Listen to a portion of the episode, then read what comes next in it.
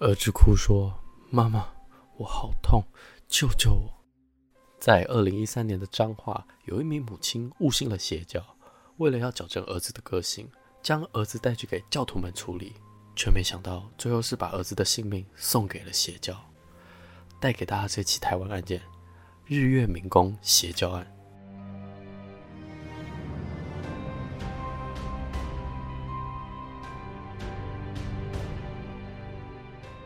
大家好，我们是假说，全台最不假的假说。我是阿宇，我是 A 梦。诶，像前几个礼拜，不是刚好我们有聊到，就是我跟 A 梦之间的宗教信仰这件事情。嗯，宗教信仰正常应该是要给人，就是有一个心灵上的寄托嘛，就是算是支撑人的信念跟意识。但如果信仰是错的话，就只会让人就变成走火入魔的样子。像你看哦，近年来邪教这个话题一直都有被带到像是影视界或是游戏界，像我们之前有玩过的一个国外游戏叫《绝命精神病院二》，它里面就是提到一个九百亿市民的信徒死亡的琼斯镇大屠杀有关，然后到台湾的赤足游戏所做的还原，里面有谈到宗教信仰的部分。然后近期呢，上周我们有聊到，就是台湾恐怖片的咒，就是在讲邪教背景。像刚刚听前面就有听到嘛，这一集就是要给大家所谓的日月民工邪教案。呃，在以前我听过我妈讲过，在那个年代，她有亲眼看过朋友信到邪教去。哦。然后那个人原本是很正常的人，可是之后自从他信仰那宗教，都开始人开始精神不稳定，甚至会说。哦，我的这个信仰的那个，就是他的信仰那个神明或者是什么之类，会到房间显灵给他看，就是到他，然后最后是就连上课的时候，他是整个人都超精神不稳。后续我没有问啊，我就没有问说后面到底怎么了。可是就是他都会说什么，他每天只要希望或是想着他，他就会出现在房间，然后降临给他看这样。啊，那你妈的那位朋友是有劝你妈也要加入吗？呃，有，我记得是有，他们通常都会希望、oh, 一个拉一个这样。对啊。Oh my god，好可怕。所以现现在其实，因为我觉得人防备心很重，不像以前这么好拉。可是其实我觉得还是有，一定有啊，因为毕竟人在脆弱的时候，你的精神面跟想法是最容易被操控的。对啊，所以就是还要自己，还是要自己辩驳，他到底适不适合你，嗯、而且应该说。没有，可是有些人就是容易被当下那个人讲的话所迷惑，就像他觉得说：“哦，你给我有一个很大的信任感，那我就试着跟你一起做做看。”我就觉得，就是邪教这种东西，就是由这样的方式，他就是趁你脆弱的时候，然后可能刚好又同时就他有那个那个成功的案例，你可能就会信他，然后这样你又很脆弱，你就觉得这东西是真的灵验。真的有帮助到你，所以你就会加入，通常是这样了。嗯，而且比较多的状况是，他可能当下没有人可以依靠，他只能依靠像是这样子，呃，看不到的，甚至就是他觉得这就对他来讲就是神，所以他只能依靠他，就是才能活下去，不然就是信仰。他其实主打就是信仰。嗯，对，所以这一起。命案我觉得蛮玄学的，因为正常来讲，就是这个案件啊，大家不知道有没有知道，可是这起案件发生的时间超近，在二零一三年，很轰动啊！这个案件很轰动。对，好，那我们就进入案件吧。这起案件时间发生在二零一三年的五月，在彰化的和美镇。其实距离现在呢，才离九年的时间，就非常难想象，就是曾经发生过这个骇人听闻的一个邪教集体虐杀案件。日月明功的教主陈巧明，他其实本来是一个武道老师，他把那个武道教室呢变成了修行的地方。可是这个灵修圣地，就这个武道教室，其实有许多的离婚妇女，但其实除了妇女之外呢，也有许多教徒的小孩。就有一名教徒的小孩，却因为在这里吸毒被施行惨虐而死。可是真相其实并不是因为吸毒而死，而是有更深层的问题。这个孩子是谁呢？他叫做詹纯玉。詹纯玉呢，他是一个就读鹿港高中的高三生。他生前呢，其实很会读书，成绩好，又喜欢音乐，而且他曾经还加入过学校的吉他社。当时他保送国立大学，可是，在某一天，就是詹纯玉却没有再来学校，才知道原来是他妈妈黄芬却向教官请假，说詹纯玉生病，需要请长假。但是呢，在二零一三年的五月十八号，黄芬却把儿子送到台中中山大学的医院。急救，当时的詹纯玉瘦成皮包骨，又非常虚弱，体重只剩五十五公斤，加上有发现他身上有多处捆绑的痕迹，就是从头啊、手臂、肩膀跟手脚到处都有明显的伤口。然后送医之后发现就是这样的状态，之后也送医不治。医生有问这个黄妈妈。黄妈妈就说：“儿子是因为吸毒过量暴毙而死，但实际上在送验之后，验尸报告出来，詹纯玉根本没有毒品反应，而且加上尸体有肝脏萎缩、肾脏中毒、横纹肌溶解的现象，这个总综合起来就是是因为综合起来是因为营养不良和多重器官衰竭，代表詹纯玉在生前是活活饿死的。”感觉很明显被凌虐，对不对？那就是凌凌迟。嗯，所以警方觉得非常可疑啊，就是为了调查，因为像刚刚他妈妈居然说是他儿子是吸毒暴毙嘛，就为了要确认这件事，詹纯玉是否有吸毒的可能。如果一个人因为吸毒而暴毙而死啊，一定要有大量的毒品吸食才可能因为这样子暴毙身亡。可警方到了他的房间，嗯，发现他的生活环境根本不像是有吸毒的人，因为他房间的东西非常少，基本上也没有地方可以藏匿毒品。关键的疑点是，妈妈黄芬却在送詹纯玉就医时，并没有第一时间就叫救护车，反而是选择自行开车送去。而且哦，他们所在的位置是彰化，而且彰化也应该正常来讲有很多家医院，他偏偏。不是选择就近的医院，是跑到了台中的医院。为什么？为什么要从彰化跑到台中？不知道，就是感觉有明显的意图，就好像想要让他来不及就医的感觉。他给我的感觉是这样。他是他妈妈吗？对啊，我也超怀疑。你知道，就是知道他妈妈是用这样子的做法的时候，我在想，他到底爱不爱他儿子啊？对啊，为什么会送去一个这么远？而且按照这样来讲，其实，在车上的时候，这个。儿子应该是没有什么生命迹象了。嗯嗯，那还选一个这么远的医院？反正就是非常夸张。所以一开始警方搜查的时候，还得知说黄芬雀其实不是一个人送儿子就医，还有另外一个人叫许爱珍，他是日月民工的干部。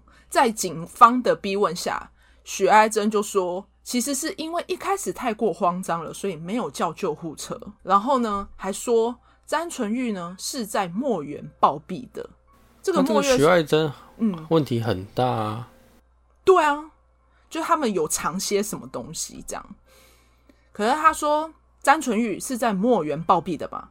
墨园是什么？墨园是日月民工的聚会所，就是那个地方。然后警方呢就将日月民工的教徒一个个传唤来侦讯，但是呢，这些人。这些教徒其实每个人都串供好了，就一起声称说对此事件的状况完全不了解，就说哦，不知道啊，不知道詹纯玉怎么会这样子。加上征讯的时候呢，黄芬雀都不肯说，他妈妈都不肯透露任何事情，只愿意呢，就是在他们的日月民工的教主陈巧明在的时候，他才肯讲话。奇怪的是，他们在征讯的过程。黄芬雀跟陈巧明之间，他们还会用眼神交流，就用眼睛这样互相看，这样。而且只要讲到核心问题，陈巧明都会用眼神暗示黄芬雀。可是他暗示他之后，他又一副事不关己的态度，就让整个事情没有方向可以了解，说当时到底是发生什么事情。我觉得这样听起来，妈妈其实已经慌了。因为按照就是这种奇怪的团体，通常人在慌的时候会需要寄托，对，就需要有一个人来处理。嗯，因为他实在是没有办法处理，所以他应该这一个他的教主就是引导他这样。对，他就在教他怎么，你要怎么处理啊，你要怎么处理之类的。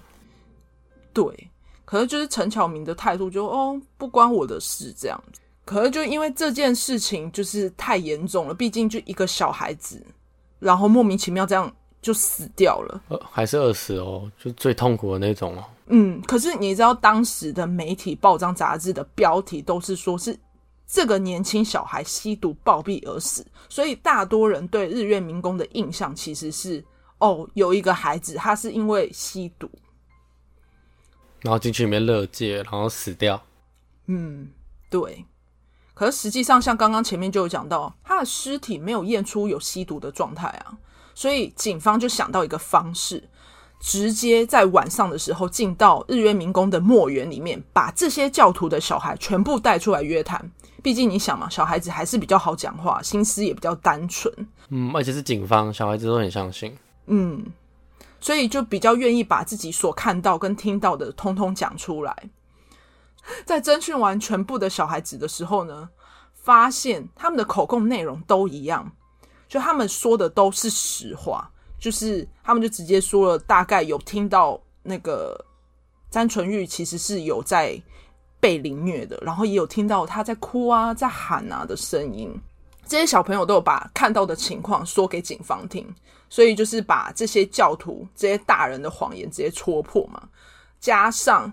根据解剖的证据以及小孩子的口供集结起来，这些就是让警方可以有办法从小慢慢抓到大。因为他先把小孩子的证据集结起来，再一个一个把每个大人教徒叫过来侦讯，问实际的情况，所以这样子的状况才可以把日月明功的教主跟其他的信徒总共二十一个人依法侦办。阿，像刚刚不是有讲到他妈妈其实是。保持沉默，就行使缄默权，他不敢讲任何事情。可是就是，毕竟已经有一点，已经有一点真相了嘛，有一点证据了，所以调查小组就用关心的方式跟黄芬雀就是不断的沟通，他才终于放下心防，就是愿意把事情的真相讲出来。一开始黄芬雀加入了日月民工，是因为他长期参与灵修课课程。丈夫呢，其实因为他这样子，就是蛮执着于灵修，选择就是跟他分居。家中除了詹纯玉，还有詹纯秀，就是他们家里其实除了弟弟以外，还有一个姐姐。可是姐姐其实在满十八岁的时候就离开家里，就只剩下儿子跟他相依为命。所以你要想哦，这样代表他儿子跟他对他来讲就是他的心灵寄托了，因为他已经没有家人了。一开始就是认为儿子都很乖嘛，可是因为他上了高中之后叛逆会回嘴，就认为啊，我儿子变了，变坏了，就觉得他叛逆不知道怎么解决，所以他求助于教主陈巧明，然后教主这个教主就是一口就咬定儿子是因为吸毒变坏，所以要求他妈妈把儿子带来墨园帮他教化。就要利用日月民工的团体力量来处理这件事情，所以从头到尾都没有吸毒这件事，他只是叛逆。对，就是他觉得他变坏了，就是他觉得他不受教，就因为毕竟你不受教就直接被判定为吸毒。嗯，因为儿子这件儿子儿子从小乖乖的啊，长大之后突然变了，难免心慌嘛。然后整件事情要还原，就从二零一三年的五月十八号这天，陈巧明呢关心。詹纯玉的推甄事情跟行程，就是有关心他保送国立大学的事情，但是因为詹纯玉一开始没有办法交代清楚，他就支支吾吾的，所以他就呃，我不知道怎么跟你讲清楚，所以一开始那个陈巧明其实是先骂他，但是詹纯玉后面讲的事情是跟事实有出入，所以陈巧明他就叫他的信徒们拿水管过来。鞭打詹纯玉，他凭什么打别人的儿子啊？他就是认为自己就是有资格教育他们。妈，对，所以这些多名信徒就拿着水管抽打他。那其他人又是有什么资格打他啦？就一起教育他。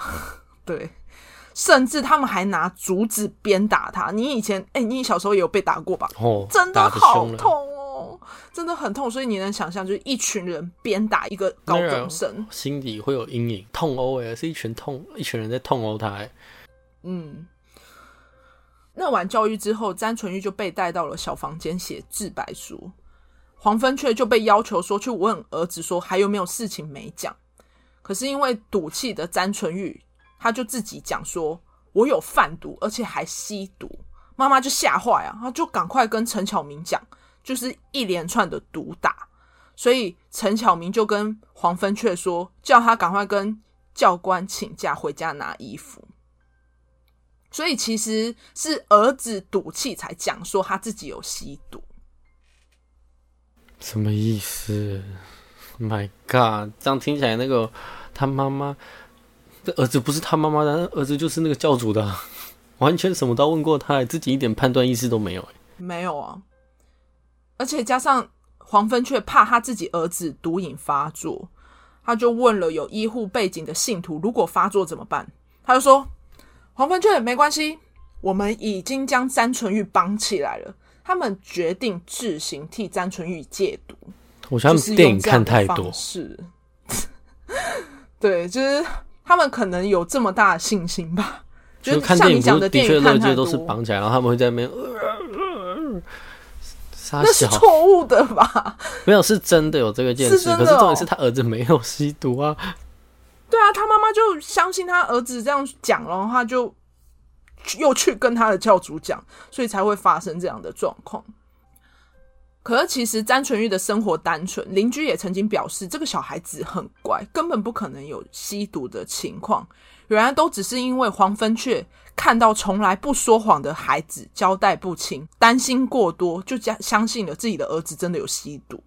就是你要想哦，唉，好，我们继续下下面好了，因为因为觉得这样谈下去哦，越来越偏激，就是大骂，会变成是我们两个在骂那个对。然后这些教主其实担心詹纯玉逃走，他们用了禁止睡眠的方式消耗詹纯玉的精神。你叫我不要批判，可是我还是很想批判。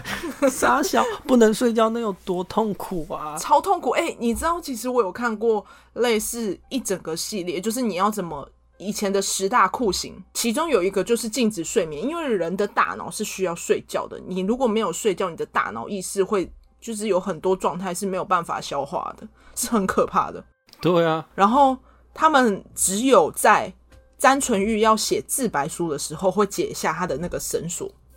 然后平时他们还会排班在门口看着，就完全就是你能想象，那个就是整个在施行的过程。就电影看到，他们实际上也是在现实中发生。反正就是这个囚禁过程，其实也有提供流质食物，可是因为詹纯玉。吃的不多，他慢慢就开始出现两眼无神、流鼻水、呼吸急促等症状。他被囚禁了十二天左右呢。詹纯玉就曾经有说过，他想要见教主陈巧明最后一面。然后妈妈就想到说：“诶，那是不是有可能？其实那就是詹纯玉的求救讯号。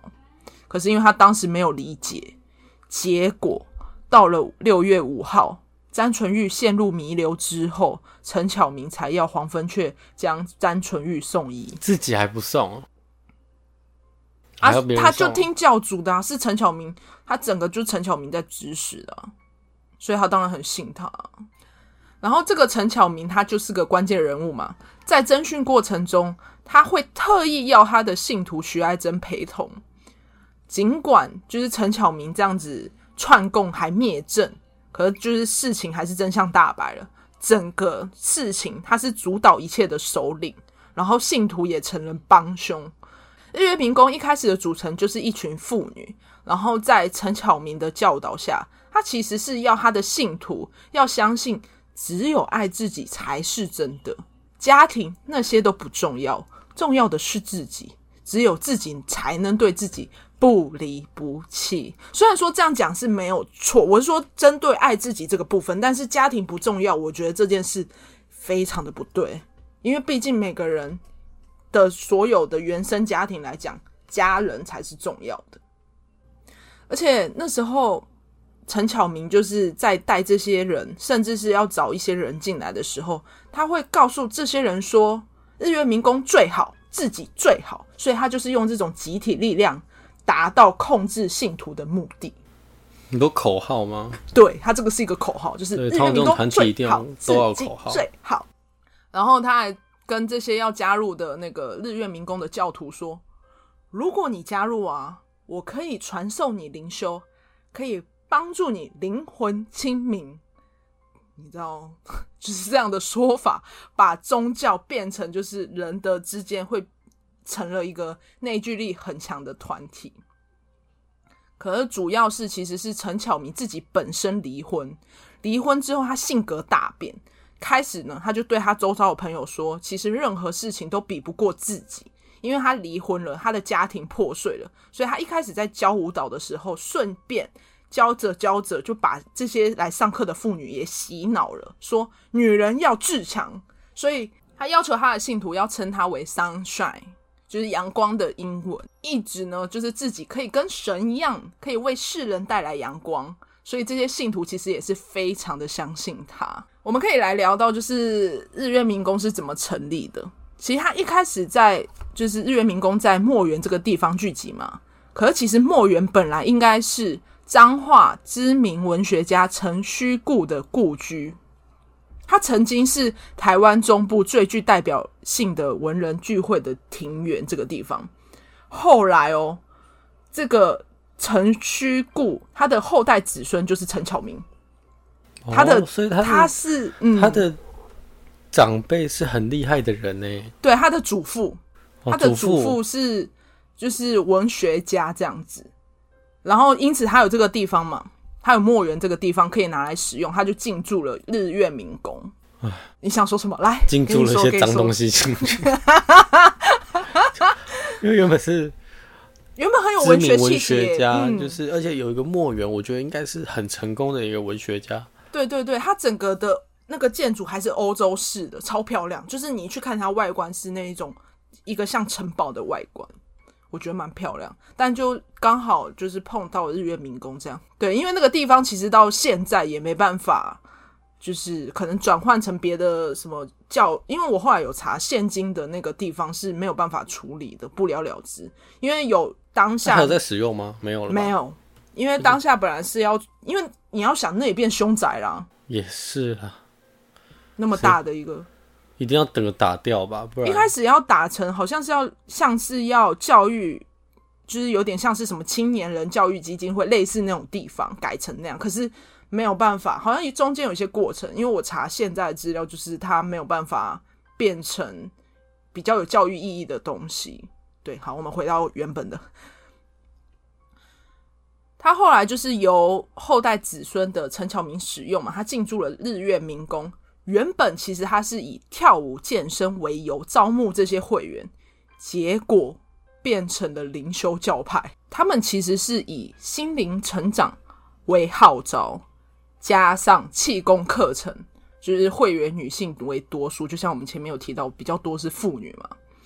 可是他们特别的是，他们不对外招募会员，是要透过介绍才能加入。然后他们就是日月明功的年费呢，它是从两万到七万不等，可是其实他们曾经发生过退费潮，在二零零六年的彰化县的消保官接获日月民工的退费申诉，投诉者就说日月民工的教学内容只重谈话，跟他们想象的内容有落差，而且陈巧明还会侮辱学员，这些学员就要求退费，可是就不能如愿啊，后来这个结果就不了了之。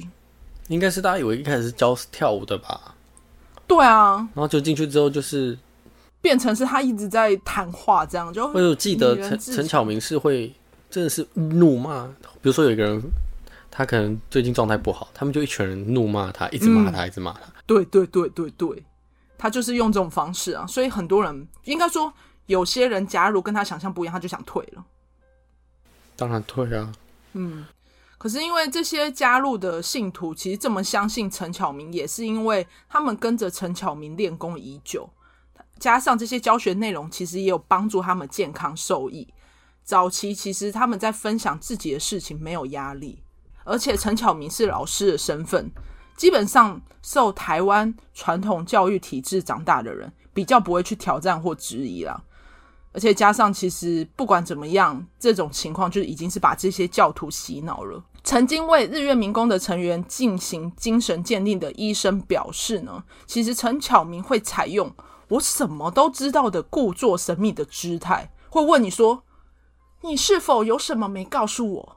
这种的问话方式会很让人很多人不自主的去透露自己的事情。可是你知道为什么这些教徒会这么相信他？其实是因为这些教徒多半在他们的原生家庭跟婚姻里面承受了母职压力或者是家暴的女性。其实后面这些人呢、啊，他们留下来都也是因为觉得陈巧明有一样的经历，所以感同身受。然后后期其实多半离开的成员都是男性，所以也会收男的，会男的也会进去，可是非常少，人数非常少，大概七比三这样。我还以为到九比一，哎，差不多了，后面差不多了。对，然后退费潮后，其实你看退费后啊，就是这些人基本上就是忠诚度筛选的概念了，对啊，就这些人留下来的一定是很信他的啊。对，然后这些教徒长时间出入墨园。他们其实会一起居住在墨园里面，也会把自己的孩子带来一起信教，让陈巧明成了这些信徒的一家之主。难怪哦，一家之主你就懂为什么刚开始问他，一定要去了解他的根本，你才会知道为什么陈巧明会变成就是这么的有自信。然后这样子的集体共居，不论是大人还是小孩，只要做错事，就会被陈巧明责骂。原本只是骂哦，还演变成甩人巴掌或者是脚踢的这种体罚行为。日月明功里面的信徒其实大多，他们一开始自己本身在教育小孩时不是用体罚，但是因为你知道，你听过这句“爱之深，责之切”，打你是为你好，有没有听过？这就是以前的以前的教育环境。对呀。所以他们就是这种传统观念就已经深根蒂固在家庭教育里面，所以他们这些信徒也渐渐认同这种方式，也接受自己的孩子被陈巧明管教。反正就是这种情况，其实有透过精神医学中心的王凤刚分析，其实参加的人啊，几乎都是把心力，就是高度把心力放在孩子身上的家长。所以这些信徒面临孩子的青春期，有着就是有着小孩可能变坏的深层恐惧，加上组织之间顿寻父权家长式的互动关系，就是习惯这种传统的管教方式，然后后期就是这种紧密的墨缘关系啊，一连串的因素才导致了詹纯玉的死。反正就是那些妈妈在最脆弱的时候，又很担心小孩变坏的时候，给当他寄托。然后再加上他那一整套的系统下来，就是要一群人互相羞辱这样，然后骂他，所以才导致他的死啊。因为没有人可以从那一个系统下醒过来，因为他们全部都在墨园。嗯，没有一个人能醒，无法醒，能醒的，比如说是同学、老师，可是这种东西都不在那一群里面啊。他还甚至请假了耶，就没有人更能发现这里面有有问题啊。我只能说，纯玉就是希望他下辈子能投胎到一个幸福的家庭。这样，毕竟我们成长过程也是爸妈也常担心说我们会不会变坏。我觉得主要是这件事情。那只要小孩子变坏，他们就觉得他不知道该怎么处理，他就会想透过别人，甚至是请别人来帮你这样子。对啊。那回到这里，判决结果，陈巧明涉嫌杀人罪以及私刑拘禁罪。所以被判十年以上有期徒刑，可是陈巧明其实是从二零一六年被判十三年的有期徒刑，所以他二零二九就放出来喽。我们再等他七年，他就出来了哦。干嘛？他出不要出来了啦？我感觉出来又会再……我跟你讲，这种人哈，出来又会再组建一个新闻。我也很害怕，你知道吗？我一看到他还是出得来，我就觉得 不行。就是这种人还竟然可以活在世上。可是那些惨遭他毒手的小孩子，真的可怜，一辈子阴影了吧？一定他不是个案啊，只是没有出人命而已啊。可是那些你说集体骂他、集体赏他巴掌，那在小孩都是一个阴影，也是一辈子的阴影。嗯，而且有可能个性会因此就是扭曲。然后他妈妈黄芬却被判四年六六个月，许爱珍以及五名共犯被判四年。然后你要想哦，其实他妈妈已离现在，他们其实已经都被放出来了。其实我后续有去稍微了解一下，他姐姐有表示说，他妈妈出来之后，就是呃，心里还是有愧疚啦，就是对于他自己。其实听起来，我觉得妈妈一开始不是很愤怒他嘛，可是后面听起来就就是走错了路啦，把信任放给不对的人。嗯，而且他他也很无助啊。对啊，可是他妈妈其实是很后悔，所以他而且他一定是背负一辈子的愧疚感。嗯，对你讲到，我看这个案件有一个我觉得蛮经典的一句话，就是他不是只判四年六个月吗？可是其实这个愧疚对他来讲是永远的无期徒刑。哇，对啊，我觉得真的是，嗯。就没有办法释怀吧，因为他其实会把他带进去。一方面就是他是真的爱他，他是用发自内心担心他。对啊，因为你要想，他家里也只剩下他儿子，她老公跟他大女儿都不在了。而且到完全这个陈巧明被逮捕，就是很现实的打他一巴掌，就是这是不对的。嗯。因为如果他他，没有他没有逮捕陈小明好了，陈小明可能继续洗脑他说什么、嗯、这是什么啊什么这是上天的拱招啊什么之类没有，就是司法就是给他很现实的东西，还给他一个嗯，所以他之后往后人生就是应该都是苦爱愧疚感。我觉得他也不，可是我觉得陈小明一开始的意图不是不是不好，因为毕竟他是想要鼓吹这些离婚妇女或者是一些女性要自强。可是他的方向完全错了，到后面就是因为他想要塑造他是很厉害的人，所以当他遇到问题的时候，他不愿不会去问别人，就只问教主对错，嗯，他就只要继续执行，他就觉得发生这一系列的错误，对啊，对啊，我觉得像这种情况，就是每个人在相信一件事情，甚至甚至是自己的朋友、家人之间，也是要判断，并不是你相信他。你就全然都照着他的方法去做，你还是要有自主想法，因为就是我还是觉得你有一个信仰，或者是有一个什么信念，拜托就是要理理智，而不要一昧的，就是完完全全盲目的相信，这样通常你陷入一个轮回之后，你就会出不来了。嗯，可是其实，在当下人你怎么说他都劝不听啊。对，当然劝不听啊，就是毕竟他。就是很相信他，就很相信那件事。嗯、你要拉，很相信，其实有时候也拉不起来。对，而且那已经成了你的价值观。你会觉得说，这个我就是信啊，我就是信啊。甚至你有自己的坚持，别人是怎么劝不动的。嗯，啊，好啦，今天社会案件就到这边啦。那记得订阅我们 IG 跟 FB 立 IP 点 TLK 解压说，更新东西哦，更新 update update，有空大家可以回头去听几个集数。如果你是新听众的话，对，就是 相对比较更残忍的啊，什么心脏拿去针的啊，哎呀，或者是保险业务员在机车行分尸啊，突然发现在焚化炉，呃，突然发现在化粪池有很多尸骨啊，都可以去听，都在前面几集。啊，如果有想要我们做的案件，也可以跟我们私讯我们，私讯我们，我们就会去查做资料。嗯，嗯、呃，就这样啦。我是 A 梦，我是阿宇。哎呦，拜拜拜。